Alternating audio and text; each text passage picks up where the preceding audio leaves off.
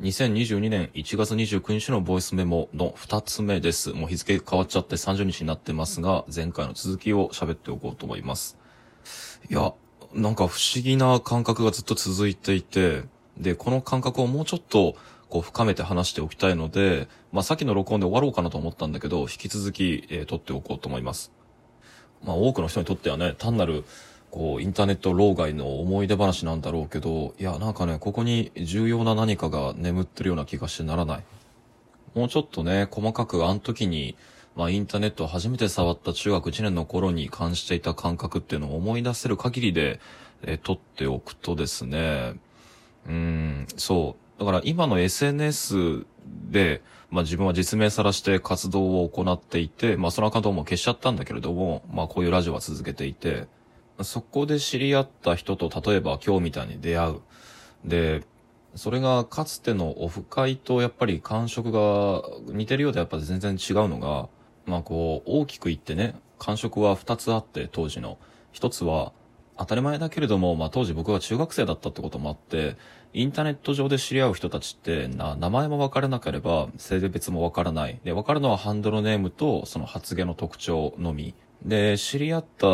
場所っていうのが、大乱闘スマッシュブラザーズの、まあ、攻略サイトだったってこともあって、主要キャラクターぐらいしかあとはもうわかんないわけですよ。つまりありていな言い方になるけど、全くのこう他者はブラックボックスだった。そして第2に、うーん、そうだな。やっぱりこれも当時のすごいこう刺激的な記憶として覚えてるけど、あの、オフ会だとかで知り合った人とかとのコミュニケーションっていうのも、当たり前だけれども集まってみると年齢もバラバラ、性別もバラバラ、なんだったら住んでってる場所もバラバラっていうことがあって初めてわかるので、その再会が約束されてるような関係にも、まあ、ほとんどならないし、で、再会をしたいと思う人間に対しては、まあ連絡先の交換とかもちろんあるんだけれども、それ以上に、こう出会ったきっかけとなるようなお互いの共通項、まあ大乱闘スマッシュブラザーズを一緒にやってるっていう、あの共通項以上のもっと耐久度の高い、えっと、1年後、2年後にあっても、まだ共通項になるだろうっていう、まあ今の言葉で言うところの、お互いの関係をもっと必然づける強固なタグみたいなものを見つけたり作ったりすることに必死だったような気がしますね。そうそう、一個前の録音でも話したけど、その大乱闘スマッシュブラザーズデラックス研究室っていう、もう、さっきね、あの手元で録音の合間に検索してみたら、なんかツイッターで昔を懐かしむ人だとかが、で、おそらくこの人は未だに、このスマブラのプレイヤーなんでしょうね。あの、誰か知ってるかなみたいな感じでツイートをしてるのが一件見つかっただけで、他はもう何もヒットしなくて、どうやらこのサイトの存在を言及してる人も残ってないみたいだと。で、当時、こう、そのサイトに通ってた時も、まあ僕はこのゲームやったことなかったから、で、たどり着いたきっかけっていうのも、他のゲームソフトのタイトルと、その中に出てくるキャラクターの名前っていうのを検索してたら、このサイトが引っかかって、で、通うようになったわけで、で、本来は攻略情報を交換するところのチャットがあって、で、掲示板に投稿するのはすごいハードルが高かったんだけど、このチャットは発言も流れていくし、で、何より、なんか一日中誰か一人はいて、で、書き込むとコメントが返ってきて、そうそう思い出してきたぞ。あのね、チャットっていうものはね、当時の僕にとって麻薬でしたね、ほんと。こう、だって、まあ僕は携帯電話も持ってなかったから、友達と深夜メールをずっと交換し続けるってことも、まあなかったし、で、まあそういうことを自慢してくる友達もいたけれど、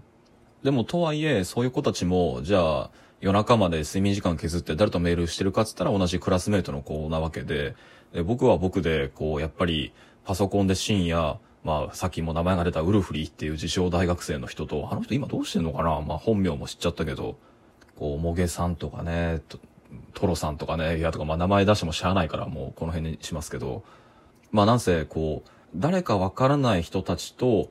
こう、で、どこに住んでるかもわからない人たちと、深夜毎日連絡を取り合ってて、で、なんだったら朝までずっと会話を続けていくと、まあ、時々チャットで二人きりになったりすることもあって、で、その時にこう、こそっと本名を教えてくれたりだとか、自分のこう、人生の悩みとか弱音みたいなものをこそっと聞かせてくれたりだとか、つまり当時中学生だった僕にとって、まあインターネットって他にもこう2チャンネルとかも覗いたりとかしてたんだけど、まあその感じも合わさって、このチャットで大人が深夜になると自分のこう、不安だとか弱音だとかをドロドロしたものを吐き出すっていうことも含めてやっぱりすごくアングラな体験で、そう、繰り返しになるけど、大人の内面を覗くってこと自体がアングラな体験だったんだよね。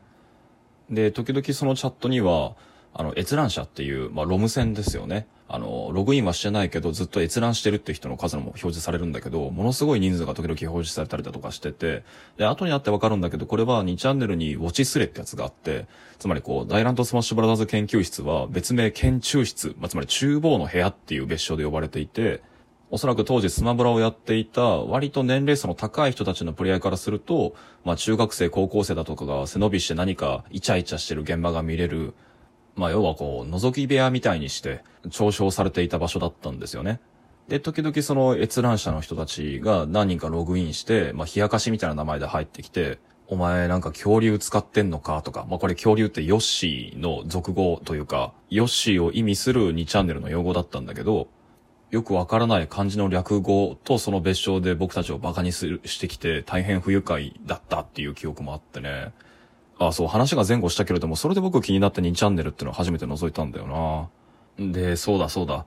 僕はもう相変わらず、こう、ダイランドスマッシュブラザーズは親にずっと買ってもらえなかったので、あの、持ってるふりをしてですね、あの、ガノンドルフっていうゼルダの伝説の敵キャラ、ボスキャラが隠しキャラで出てくるのがそのバージョンだったんだけど、僕はそのキャラを使ってるんだと言い張って、で、おい、こいつソフト持ってないんじゃないかとチャットでこう疑われた時に、大絵描き掲示板で一生懸命こう、僕はガノンが好きなんだっていうキャラを作るために、このガノンのイラストをお絵描き BBS ですよ。ですから、あの、投稿したりとかして、なんとかそのピンチをしのいだっていうこともあったりしたなで、僕がこう、インターネットにこう、病みつきになっていくのと、引きこもりが加速していくっていうのももう完全に比例してしまっていて、で、中学2、3年の頃に、まあ、研究室が閉鎖し、で、前の録音でも話したように僕はサイトを立てて、で、そこに研究室だったの中で知り合っていたいくつかのメンバーっていうのを誘って、で、面白いことにその人たちっていうのも研究室が壊れたタイミングで、それぞれに個人サイトの運営を始めていて、お互いにバナーを作って相互リンクを貼り合ってたのを覚えてますね。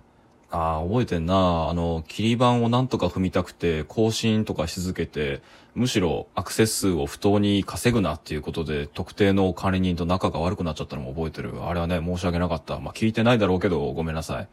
で、僕もね、インフォシークっていう、あの、レンタルウェブサーバー、あれ無料だったから、で、広告まみれで大変だったけど、ああ、そうそう、頑張ってね、HTML タグをね、独学で勉強したんですよ。で、広告がちょっとはこれで外枠に外せるかもと思って、フレームタグっていうね、こう、なんだろう、どう説明したらいいんだろう。ウィンドウ内ウィンドウみたいなものを作る仕組みだとかを頑張ったりとかしたんだけど、広告が2倍に膨れ上がるだけで何の意味もなかったりとかして、で、さっきの録音でも話したようにそこで、まあ、新たに次始めた格闘ゲーム、ギルティギアと、えっ、ー、と、レビュー、まあ、自分が見たアニメだったり、聴いてる声優のドラマ CD だったりっていうことを、まあ、二つのコンテンツとして並べて、そう、この二つコンテンツを自分も捻出しなきゃいけないと思ったのは、やっぱりさっき話したことにも重なるけど、